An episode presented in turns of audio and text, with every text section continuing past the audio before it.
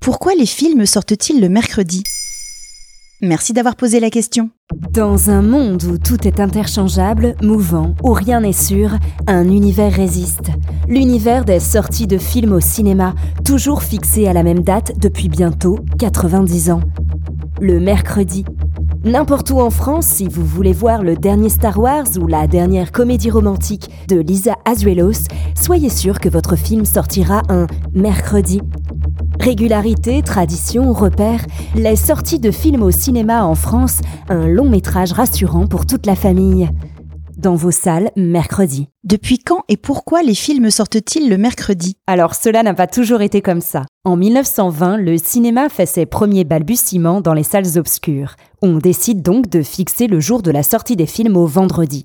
Cela permet aux projectionnistes de tester le matériel en amont dans la semaine et de diffuser sereinement l'œuvre aux spectateurs. Aussi, le seul jour non travaillé était le dimanche. La projection était donc bien installée pour le jour de repos national. Mais les réformes obtenues par le Front populaire en 1936 permettent aux citoyens de bénéficier d'un jour supplémentaire non travaillé le samedi. C'est l'arrivée du week-end. Cela contribue à la croissance de la fréquentation des cinémas et l'entreprise française de cinématographie Pathé décide de décaler le jour des sorties au jeudi, puis au mercredi, pour éviter tout souci technique avant les projections devant les salles remplies. Dans les années 70, le jour de repos des écoliers fixé au mercredi est une aubaine pour les salles.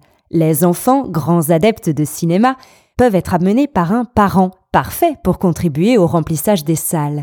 La sortie des films le mercredi crée un outil marketing parfait. Une première vague de spectateurs voit le film en milieu de semaine, le bouche à oreille fonctionne jusqu'au week-end, et cela crée une deuxième vague d'audience le week-end, du vendredi au dimanche soir. Depuis 1937 donc, la tradition est conservée et cela fonctionne. Rien n'est venu perturber ce fonctionnement? Pour éviter que la télévision ne concurrence le cinéma, une loi a été instaurée au début des années 80 pour protéger l'exploitation des films en salle. Les chaînes de télévision hertziennes ont interdiction de diffuser des œuvres cinématographiques le samedi de 18h à 23h, créneau correspondant aux plus fortes affluences dans les salles obscures. De même, en règle générale, on ne peut pas regarder un film de cinéma le mercredi soir, le vendredi soir, le samedi toute la journée, soirée comprise, et le dimanche après-midi sur la plupart des chaînes de télévision gratuites. C'était la règle des jours interdits. En parallèle, et assez étonnamment, aucune loi n'a jamais encadré la date de mise à l'affiche des films au cinéma. Pour Kevin Bertrand, journaliste au film français et auteur, les professionnels ont choisi de conserver ce modèle car il permet de diluer les entrées sur toute la semaine et d'éviter un ventre mou après les trois premiers jours d'exploitation.